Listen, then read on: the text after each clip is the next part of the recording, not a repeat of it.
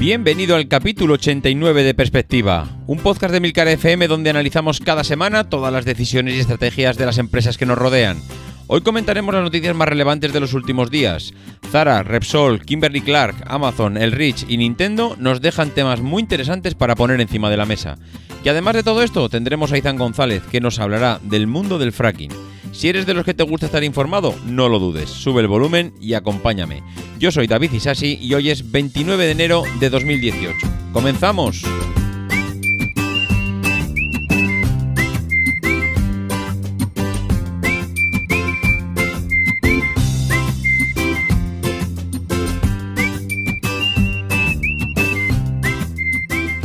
Muy buenas, ¿cómo estamos? Pues supongo que bien, ¿verdad? La verdad es que llevamos ya sin oírnos eh, prácticamente 15 días. La semana pasada fue imposible grabar el capítulo que tocaba. La verdad es que fue una semana totalmente loca.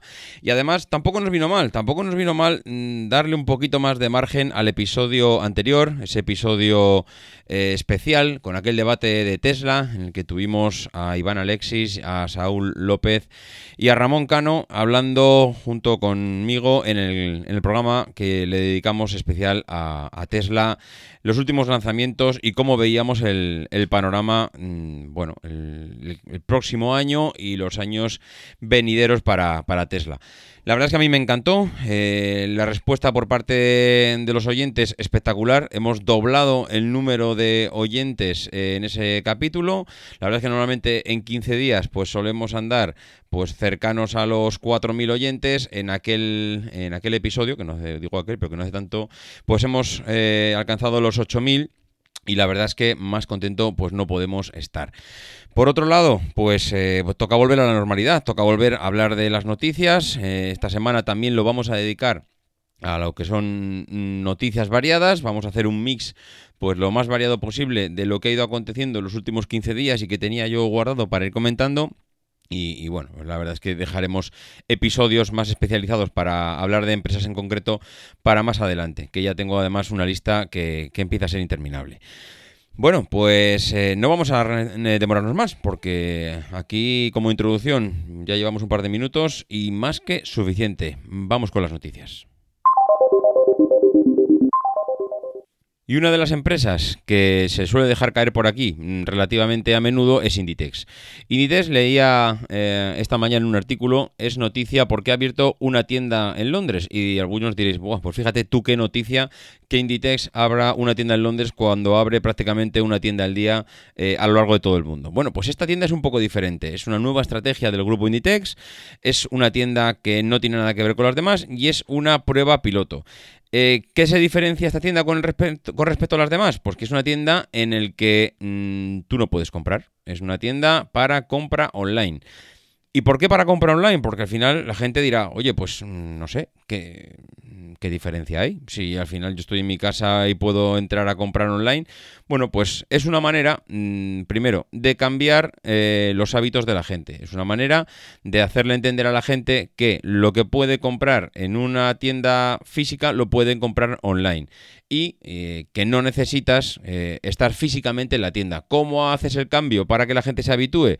Bueno, pues montando una tienda específicamente de esto. Entras, mm, allí no puedes comprar nada que esté físico, no... A ver, ropa hay, tú puedes ver ropa, pero sobre todo eh, lo que tienes eh, son mm, ordenadores para hacer pedidos online. No tienes cajas para pagar porque allí no puedes pagar, no tienes probadores porque allí no, te, no has ido a probarte ropa, simplemente lo que tienes es eh, un método para compra online. Esto la verdad es que es súper interesante porque es una manera de cambiar el hábito mm, de la gente. Claro, muchas empresas no se pueden permitir este lujo de montar una tienda únicamente para cambiar hábitos. Pero claro, el, el, el mundo de Inditex, las tiendas de Zara, pues no son cualquiera, tienen eh, un desahogo económico que pueden eh, realizar este tipo de, cosas y bueno, pues eh, claro, cuando uno tiene este colchón económico, pues evidentemente la inversión se hace pues de otra manera y sin tanto y sin tantos problemas. Esto puede salirles bien o puede salirles mal. Realmente es difícil que les salga mal, porque al fin y al cabo, mm, el hábito se va creando. Entonces, eh, puedes vender más o menos allí en la tienda, pero vas acostumbrando a tus clientes eh, a que la forma de comprar ya no es diferente. El que entra a una tienda de Zara y no sabía que lo podía comprar online, pues entra allí, hay gente que le asesora, hay gente que le dice, eh, pues bueno, le dice que, al final, oye, que aquí hay un mundo detrás del ordenador y que vale, que está muy bien que compres, para eso el grupo Inditex monta miles de tiendas, pero aparte de eso, pues que, tienen un negocio eh, más allá de la tienda física al que se puede acceder a través de un ordenador, a través de un móvil, a través de una tablet y que puedes... Eh, comprar los mismos productos que te venden normalmente en tienda. Esa tienda también, eh, no, nos, equivoquemos, seguramente esta tienda también le sirve de ese pequeño almacén intermedio que tiene Inditex en esa última milla para estar cerca del cliente y para hacer ese reparto final.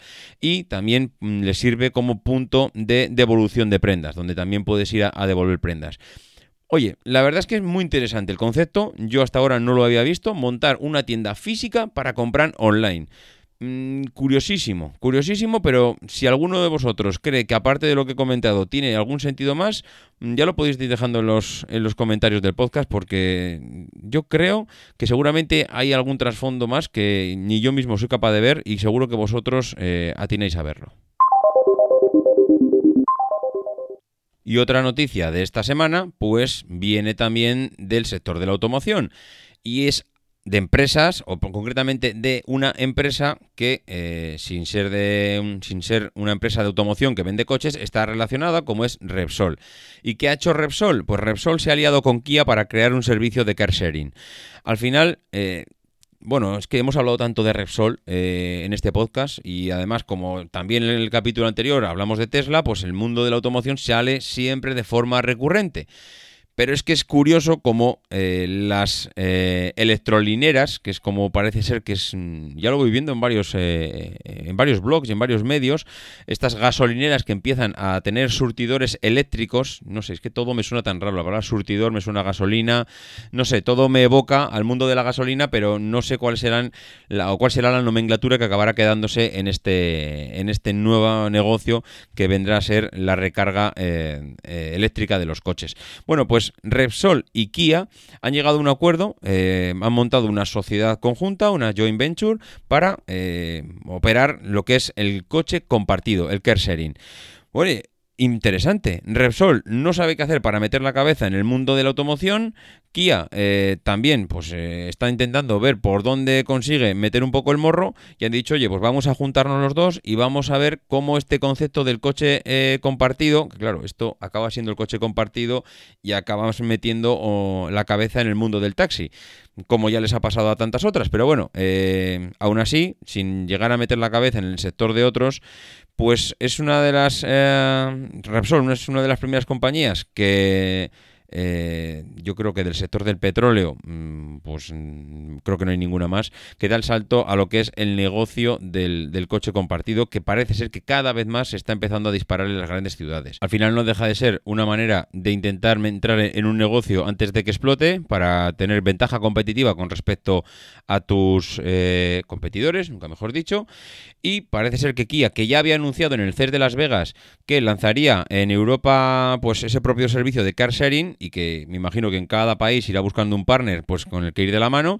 Aquí en España, pues con la filial Kia Motors Iberia, pues va de la mano de Repsol. Repsol que tiene, Repsol tiene dinero y tiene eh, posicionamiento en el mercado. Ese posicionamiento está pues en marca, está también en, en posicionamiento físico, en esas electrolineras entre comillas y no sabemos cómo pues van a acabar, eh, digamos, sacando o enfocando el producto para presentárselo al cliente final.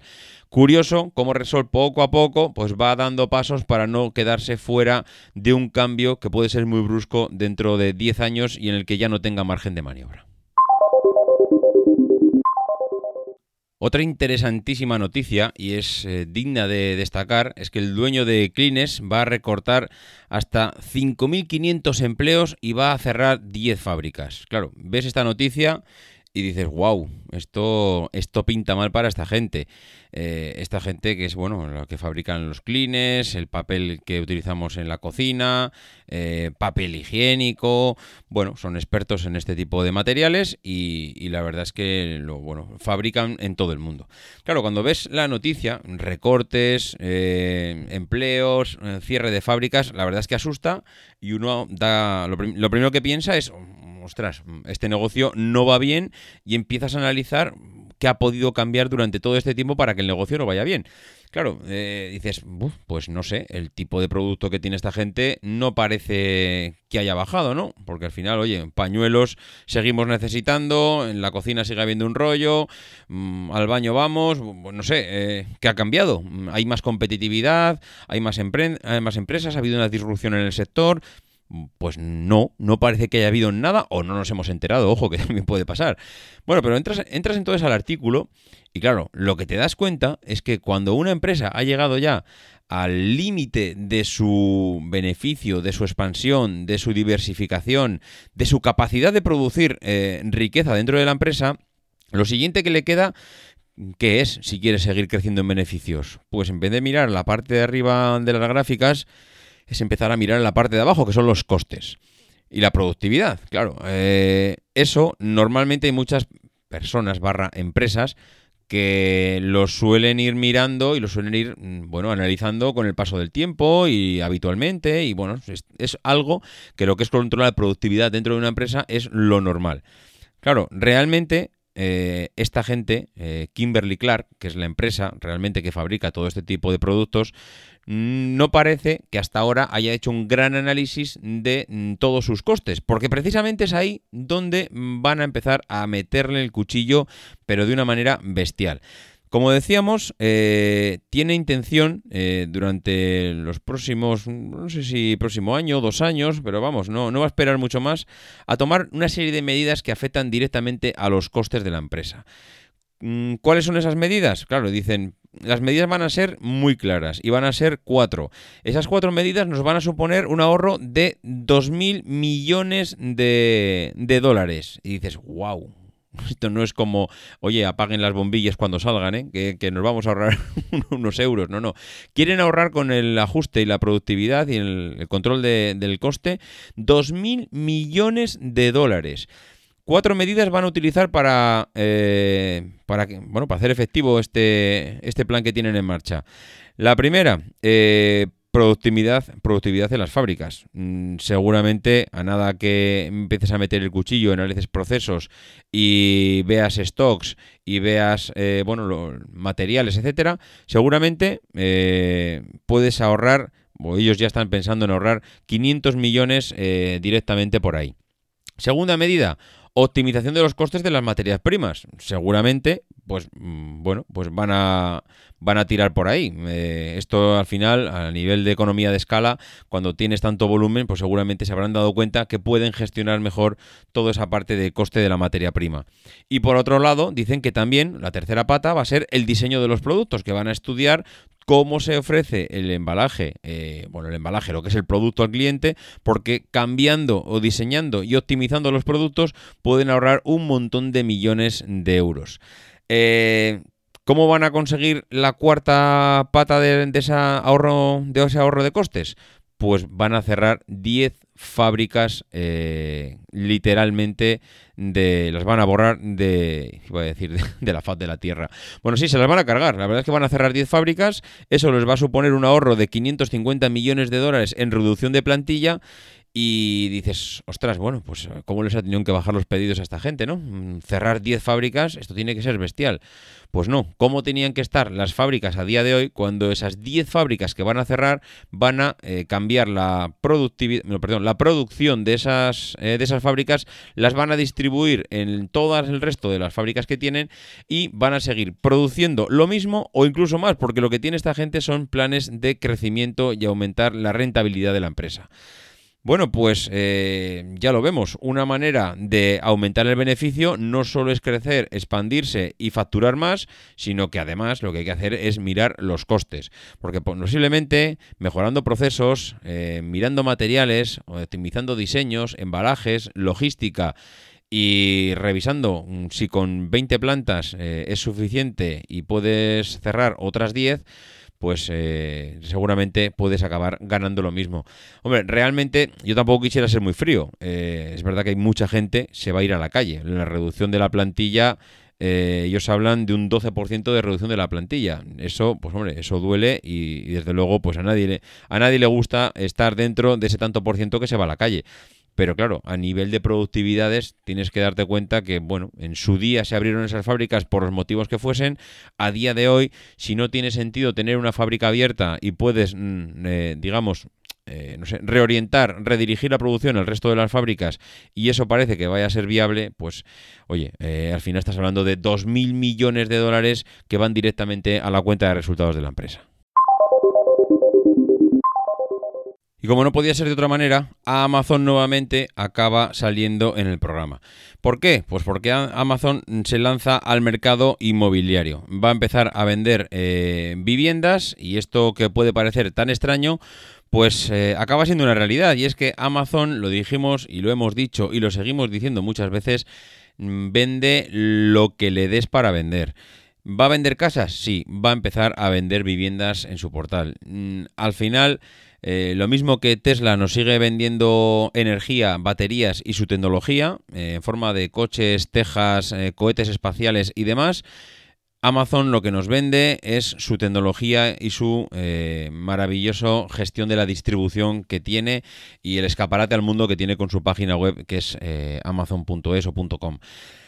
¿Qué va a hacer ahora? Pues va a vender eh, viviendas para, para, el grupo Altamira. Bueno, realmente es para Altamira, que es la empresa que forma parte del grupo Santander.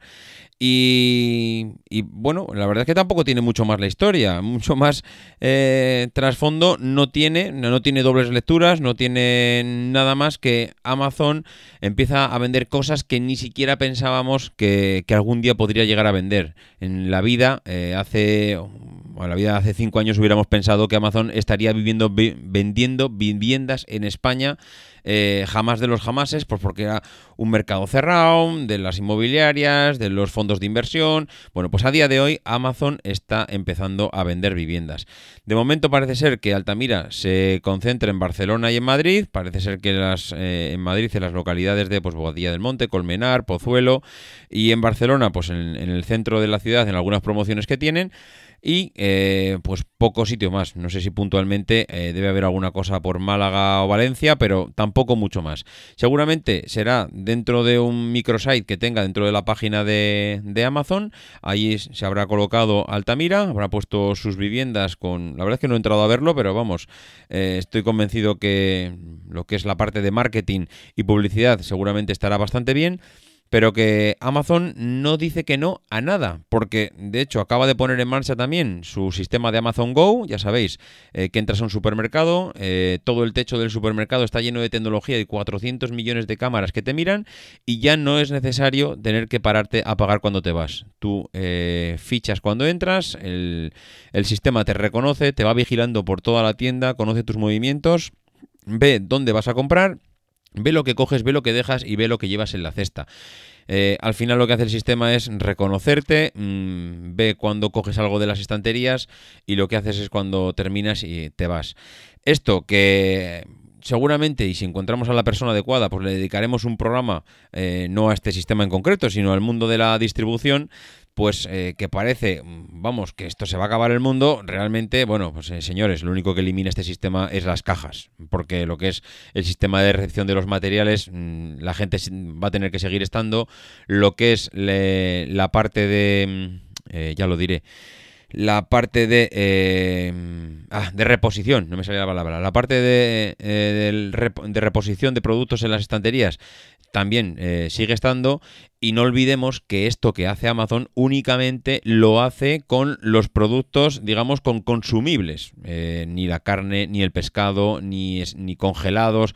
De momento ese tipo de productos están fuera de este sistema Y recordemos que precisamente Mercadona, una de las estrategias que ha empleado en las últimas decisiones que tomó el año pasado, es que potenciaba esos sistemas de preparación del producto para el, para el cliente.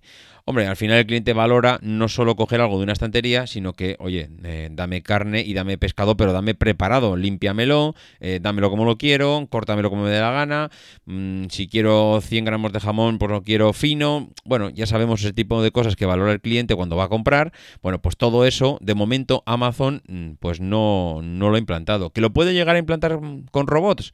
Pues seguro que sí, pero bueno, que, tampoco nos volvamos locos, que estas cosas de momento van paso a paso, eh, no, ni siquiera se ha implantado en España, de momento está implantado en Estados Unidos y parece ser más una prueba piloto que otra cosa, que acabará llegando, estoy convencido, al final también los Carrefour and Company también han intentado hacer cosas similares, pues en, en, los, en los grandes superficies, pues, pues con los, eh, el escaneado de los productos, el cliente sale y se escanea el producto, pero yo creo que esa parte no ha llegado a calar, porque al final el cliente lo que entiende es que no le estás facilitando, sino que le estás pasando trabajo a él. Tiene que coger, tiene que entender la maquinita, muchas veces las máquinas no funcionan eh, a la perfección y a la primera, eh, tiene que haber alguien por allí vigilando que alguien, oye, que, directamente no se vaya con el producto sin pagar, mm, la forma de pago pues ya tiene que ser con tarjeta o en algunos sitios también admite eh, en metálico, bueno, es un poco rollo el tema del escaneado este de los productos. No tiene nada que ver con lo que está planteando Amazon, que es tú entras, mm, escaneas con el móvil, me dices quién eres, yo te vigilo y tú te vas cuando quieras, sales por la puerta que yo ya sé lo que te llevas y te lo voy a cobrar. Mm, curioso, esto de momento no parece que esté parando los planes de expansión, ni la forma, ni la estrategia de ninguna de las empresas eh, del sector de la distribución en España. Todas siguen abriendo supermercados, todas siguen implantándose, todas siguen, eh, digamos, con la misma estrategia que tenían hace 10 eh, años, 5 años, 3 años y la semana pasada. Pues, curioso, curioso el que todavía nadie esté dando ese paso hacia cambiar la manera de proceder. Lo más que estamos viendo son rumores de empresas mm, tipo Día o tipo, no sé, eh, pequeños supermercados que buscan alianzas con Amazon, pero buscan alianzas con Amazon más tipo Altamira, de ponme los productos en tu tienda que yo ya los voy a vender, a alianzas eh, que cambien drásticamente la estrategia que tienen hasta ahora. Y qué curioso que hasta lo más eh, establecido, la empresa con más marca, la empresa mm, que puede ser eh, el símbolo de, la bonanza económica o del lujo, hasta ese tipo de empresas tienen que renovarse porque si no van a morir. Y este es el caso del Hotel Rich en Madrid. El Hotel Rich eh, cierra dos años sus puertas para convertirse en un hotel todavía mucho más lujoso. ¿Cómo ha tenido que quedarse destancado en el tiempo para que eh, necesite de, este eh, restyling, de, este, mm, de esta remodelación que no se va a hacer precisamente ni por fases ni en un corto espacio de tiempo? Estamos hablando de una obra de dos años de duración.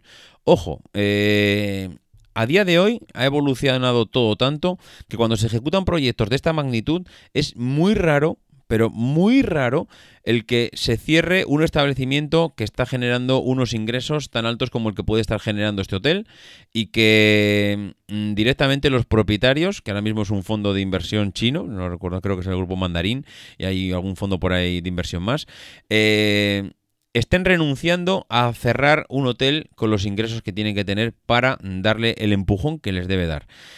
Este hotel cambió de manos hace tres años, creo que en el 2015, pues creo que la señora Alicia Koplovich, que era una de las propietarias, eh, pues lo vendieron, lo vendieron, Alicia Koplovich y Belmont, mm, que era otro dueño. Bueno, pues eh, lo vendieron, eh, necesitaban liquidez, necesitaban pasta, se lo vendieron lo que era la marca en sí, porque una de las cosas que eh, a día de hoy parece que van a mantener es la marca. Vamos, solo faltaría que con el nombre que tiene Rich, pues eh, directamente lo tiraran a la basura. Mm, yo creo que todo el mundo ha entendido en este caso que lo que es la marca hay que conservarla. Evidentemente la posición, la ubicación donde está el hotel, evidentemente se va a mantener porque también solo faltaría que ahora la gente que viniera a Madrid, al centro de la ciudad, a gastarse un dineral en uno de los, de los hoteles más lujosos, pues que ahora lo mandaran a Moratalá. Bueno, evidentemente eso tiene que seguir estando donde está si quieren mantener el prestigio y seguir siendo el hotel más lujoso de toda España. Pero lo que sí que está claro es que cómo tenía que estar la situación, cómo tenía que estar los servicios del hotel, cómo tenía que estar eh, la parte, digamos, estética para que necesitase una profunda renovación. Ojo, yo repito lo mismo, no se trata de cerrar cuatro habitaciones y pintarlas y, y, cambiarles las lámparas. No, están hablando de un rediseño completo del hotel que va a cambiar eh, el número de habitaciones, que va a cambiar el número de suites. No es que esté bajando el nivel, no, no, al contrario, ellos tienen intención de subirlo. Eh, al final... Mmm, Claro, yo creo que se han dado cuenta que tienen que, que por, no sé, por mucho eh, o por mucha tradición que tenga el hotel y por muchas ganas que tengan de, no sé, de dirigirse a un público en el fondo tradicional, porque la gente que va a estos hoteles no tiene 20 años, no tiene 30 años, son gente mayor, gente Mm, con unos gustos bastante tradicionales, pero aún así necesitan darle un enfoque diferente porque el tiempo va pasando y muchas veces cuando entras a otros sitios parece que te, que te retrotraes a la época medieval más que a un hotel moderno como, como puede parecer. Hoy en día los, los ricos eh, tampoco, tampoco viven en la era medieval, viven con lujos, viven en casas auténticas mansiones que, bueno, que tienen y disfrutan de todas las modernidades y cuando van a un hotel de estas características pues tampoco quieren retrotraerse a la, al medievo, ¿no? Oye, mm, me parece interesante como teniendo la ubicación como tiene el Hotel Rich, como teniendo la marca como la tiene, mm, también, como le pasa a los demás, necesita renovarse y necesita ponerse las pilas para seguir ganando dinero. Y ya por último, una noticia que va en respuesta a un, a un email que recibí el otro día de un oyente de, perspectiva que me decía, ostras, eh, fíjate Nintendo, tanto que se le critica a Apple porque eh, se le han pasado las fechas de Navidad y no ha llegado con el HomePod a... Tiempo, como dijeron, pues fíjate Nintendo, también le pasa lo mismo. Eh, acaba de presentar en enero Nintendo Labo, que es un nuevo producto, un nuevo concepto, y se le han pasado las fechas de Navidad. Bueno, vamos a ver, poco a poco. No tiene nada que ver una cosa con la otra. Apple nos dijo en su día iba a presentar el HomePod antes de final de año, no lo presentó, lo ha presentado 20 días después. Joder, fíjate tú qué drama. 20 días después en un mercado que por mucho que digamos, el mercado de los altavoces no está para nada maduro. El mercado del HomePod, eh, que es un altavoz, eh, está en pañales. Eh, por mucho que digamos, no es que Alexa, es que Google, es que nada, leches en vinagre. El mercado del altavoz está en pañales y si no, coger mm, vosotros, oyentes, eh, miráis alrededor vuestro y me decís eh, o hacéis ese análisis cuántas personas de tu entorno familiar, padres, tíos, primos, hermanos, tienen un altavoz inteligente en casa. Bueno, pues cuando hayáis hecho la suma que no habéis pasado, seguramente os han sobrado cuatro o cinco dedos de una mano, por no decir porque seguramente no habrá ninguno, que eso nos da la muestra de cómo de maduro está el sector, es decir, está en pañales, tal cual, no llega tarde a ningún sitio Apple, llega cuando tiene que llegar y en el momento que les interesa, como siempre. Pero no tiene nada que ver esto con Nintendo, porque Nintendo podía haber sacado este producto, Nintendo Labo, porque estos son cartones. Eh, señores, esto no es necesario tampoco grandes eh, procesos de fabricación y alta tecnología. Esto es un cartón recortable para montar, que lo podían haber sacado antes de Navidad si les hubiese dado la gana, y no presentarlo una semana después de Navidad, que es lo que han hecho. Bueno, pues este producto está, me parece súper interesante, me parece una patada en el culo al resto de competidores, como siempre hace Nintendo. Eh, me parece, mm, vamos, una jugada estratégica magistral. Primero, porque no han pisado su producto ahora mismo estrella, que es la Nintendo Switch, que han dejado pasar el mercado de Navidades, han dejado pasar el fin de año, han dejado pasar Navidades y Reyes, se han hartado, se han hinchado, han agotado, vamos, hasta la última consola que tenían para vender, y una vez que está todo el mercado lleno de consolas de Nintendo Switch, sacan un complemento como este, que lo que hacen es eh, colocar a, los usuarios que han comprado su producto en una posición de, eh, ya te gustaba la consola, ¿no? Pues mira lo que te saco ahora. Nada que ver con la competencia. Ni megas, ni juegos, juegos online me refiero. No te saco un accesorio para jugar con los críos, para que vuelvas un poco hacia atrás, para que vuelvas a sentir lo que era un juguete tradicional, un montable, para que disfrutes con ellos en compañía, para que esa consola que te acabas de comprar ahora y que te acabas de gastar un pastizal, pues sigas empleándola y unas la tecnología con lo tradicional. A mí personalmente Por mucho que la gente diga, madre mía, si esto vale 80 euros, pero si son trozos de cartón recortables, me parece una jugada maestra. Me parece que Nintendo sabe escuchar y sabe aprender del mercado, sabe cuándo tiene que sacar las cosas y sabe qué es lo que le gusta realmente a la gente y a los, eh, y a los jugones. Me parece impresionante cómo ha combinado eh, el timing, los plazos de, sacar el producto al mercado. Me parece impresionante eh, cómo complementa su producto anterior con el nuevo y me parece una patada en el culo al resto de la competencia, mm, enseñándoles cómo se venden eh, juegos, cómo se vende una consola y cómo se vende un producto. Dirán lo que quieran, pero Nintendo al final acaba barriendo siempre y acaba saliendo vencedor. Bueno, y ya para acabar, pues os voy a dejar con Ethan, que ya sabéis que es nuestro colaborador experto en minería, en todo este negocio. Hoy nos trae una, bueno, iba a decir noticia, no, noticia no, porque nos trae, vamos, un poco historia y tema fracking, súper interesante todo lo que nos trae hoy. La verdad es que, vamos, ponerle una oreja, no, ponerle las dos, porque no vais a encontrar a gente que entienda tanto como Ethan de, de este tema. Os dejo con él. Corría el año 1995 cuando el ingeniero estadounidense Steinberger temía perder su puesto de trabajo en una explotación de gas en un pequeño pueblito de Texas. El rendimiento de la explotación pasaba por uno de sus peores momentos y Steinberger se pasaba también las noches en vela dándole vueltas a una de las técnicas más perfeccionadas y refinadas como es la de la extracción de petróleo y gas en este caso. De, día, de ideas felices vive el hombre. Y una buena noche se le ocurrió que al día siguiente iba a echar un poquito de agua al caro gel de origen químico que por aquel entonces inyectaban los pozos de gas. Poco a poco fue probando echando cada vez más agua y a la par que ahorraba costes veía que el rendimiento del pozo mejoraba. El líquido elemento de la vida iba también a salvar su vida y la de su familia de la bancarrota. Llegó un punto que, contra todo pronóstico, el gas salía como un geyser. Eh, esto del geyser son palabras del propio Steinberger, que vive, porque hace tan solo 23 años de este descubrimiento, y que aún hoy sigue maravillado con su descubrimiento, entre comillas. En aquel momento no se dio cuenta, pero este buen hombre eh, acababa de cambiar todo el panorama político y económico a nivel mundial. La producción del pozo se multiplicó por dos y no solo conservó su empleo, supongo que también algún ascenso por medio, sino que hizo multimillonario a, su empresa, al dueño de su empresa, y en la cual se vendió por 3.000 millones de dólares pues poquitos años después. La técnica de extracción por fractura hidráulica o fracking es rentable a unos precios por barril bajos, más o menos sobre los 60 dólares, 65 dólares.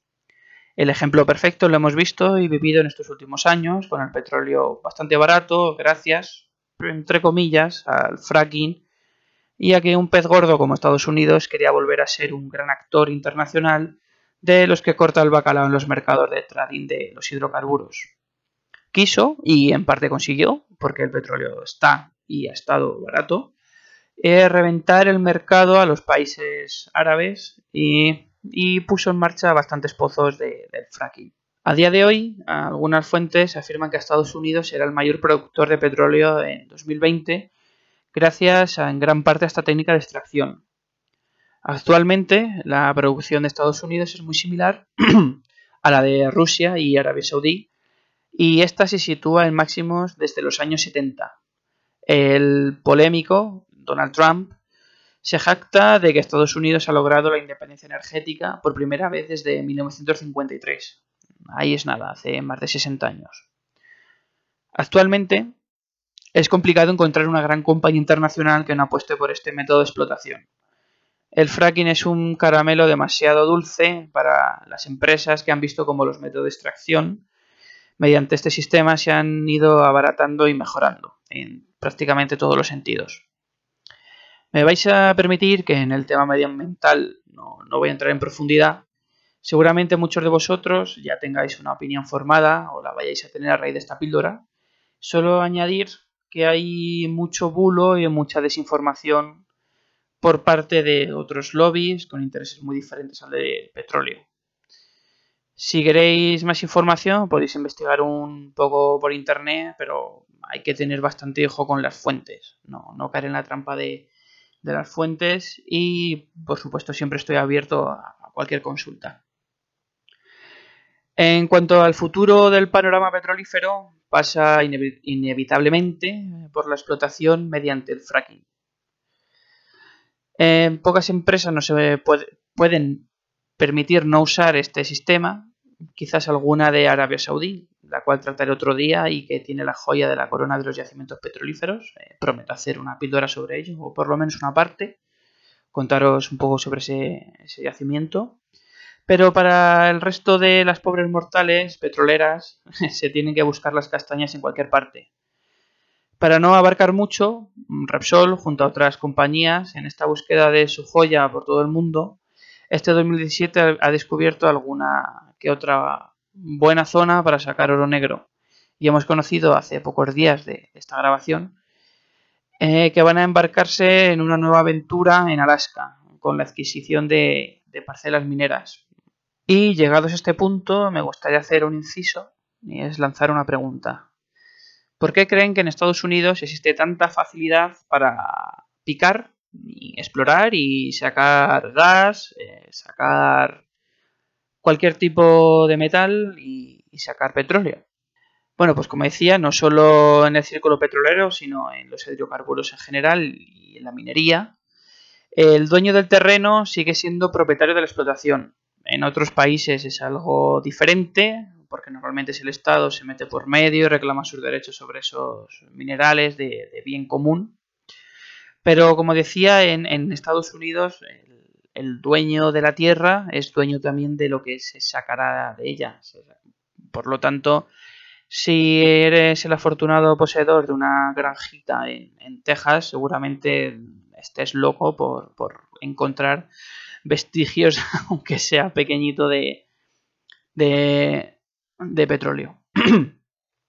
vuelvo, al, hilo anterior, perdóname este pequeño paréntesis, Vuelvo al hilo y vuelvo a insistir en la importancia del fracking. Es inevitable seguir con este método para que nuevos yacimientos que se encuentren sean rentables y algunos desactivados ya en desuso eh, puedan tener incluso una segunda vida si se cumplen algunas condiciones, no todos, por supuesto. La entrada en el terreno del juego petrolífero de fracking supone que países como Estados Unidos puedan volver a ser rentables, por así decirlo, y relevantes en la lucha de precios. Huelga decir que a más actores dentro de un mismo mercado, mejor el precio final tendrá el bien por, mera competencia, por menos intereses propios. Y es que a nadie le gusta llenar el depósito de su coche con 80 euros si puedo hacerlo con 30, ¿verdad? Eh, ni le gusta comprar billetes de avión caros, eh, ni comida más cara y eh, así podría seguir hasta el infinito. Los brazos del petróleo, aún hoy, son prácticamente infinitos y afectan a, todos nuestros aspectos de, nuestra vida cotidiana y no tan cotidiana. Este tándem bajo precio fracking eh, hoy en día es prácticamente inevitable. ya dije que salvo países y petroleras muy afortunadas, todas o prácticamente todas tienen que pasar por el aro del fracking para, para conseguir precios bastante buenos.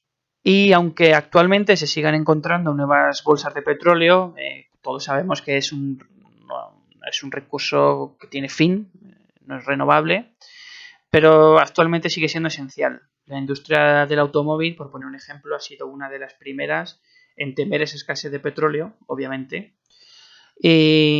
pero hay muchas otras industrias que todavía no contemplan un relevo, por lo menos a medio plazo, del hidrocarburo. Eh, también, cuando hablo de petróleo, también hablo de gas en, general.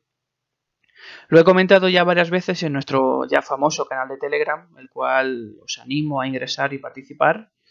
Y es que quieren enterrar el petróleo y a su industria, como dije, una de las más punteras todavía a día de hoy, demasiado pronto. Incluso en la sociedad se tiene la sensación de que es algo del pasado y seguramente lo plasman sobre un teclado hecho de plástico.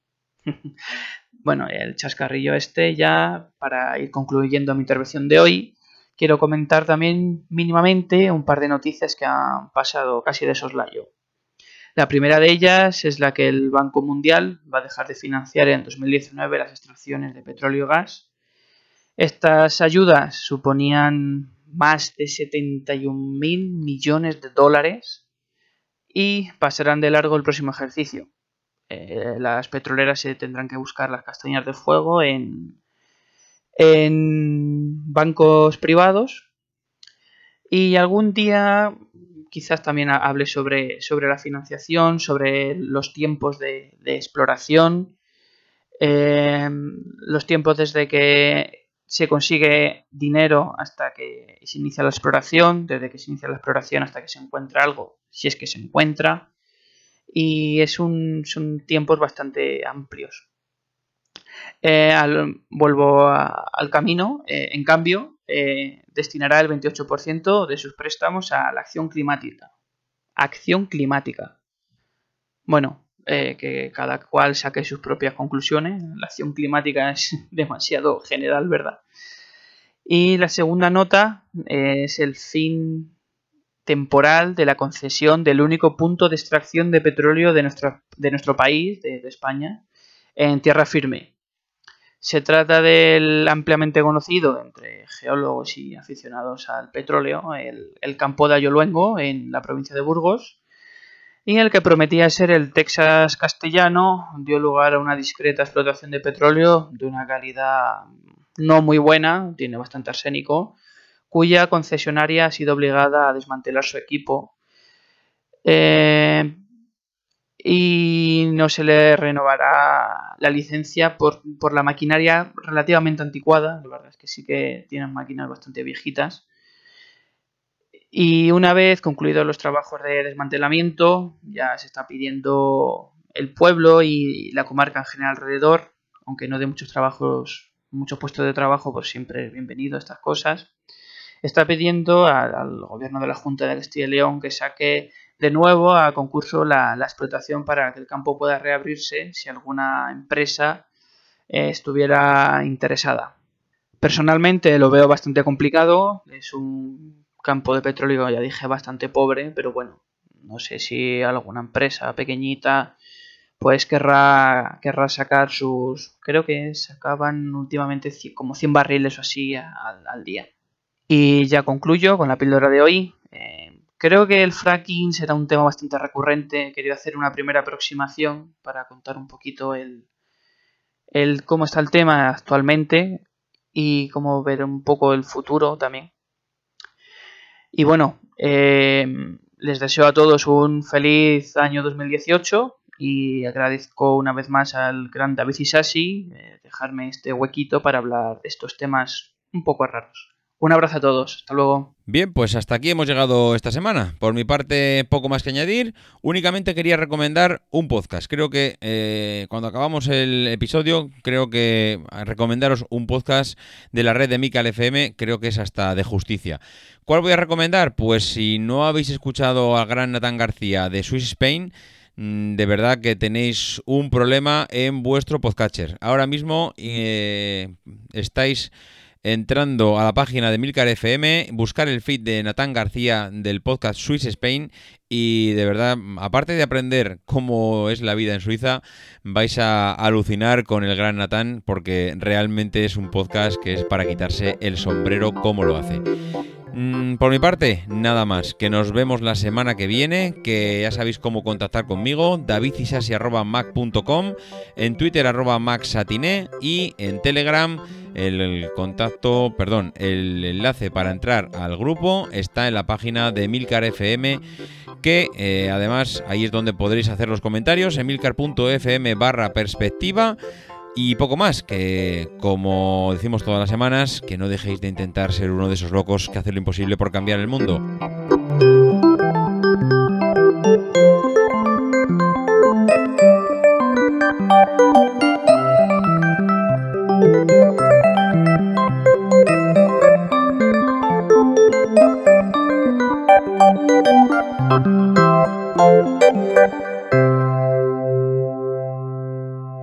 Because the people who are crazy enough to think they can change the world are the ones who do.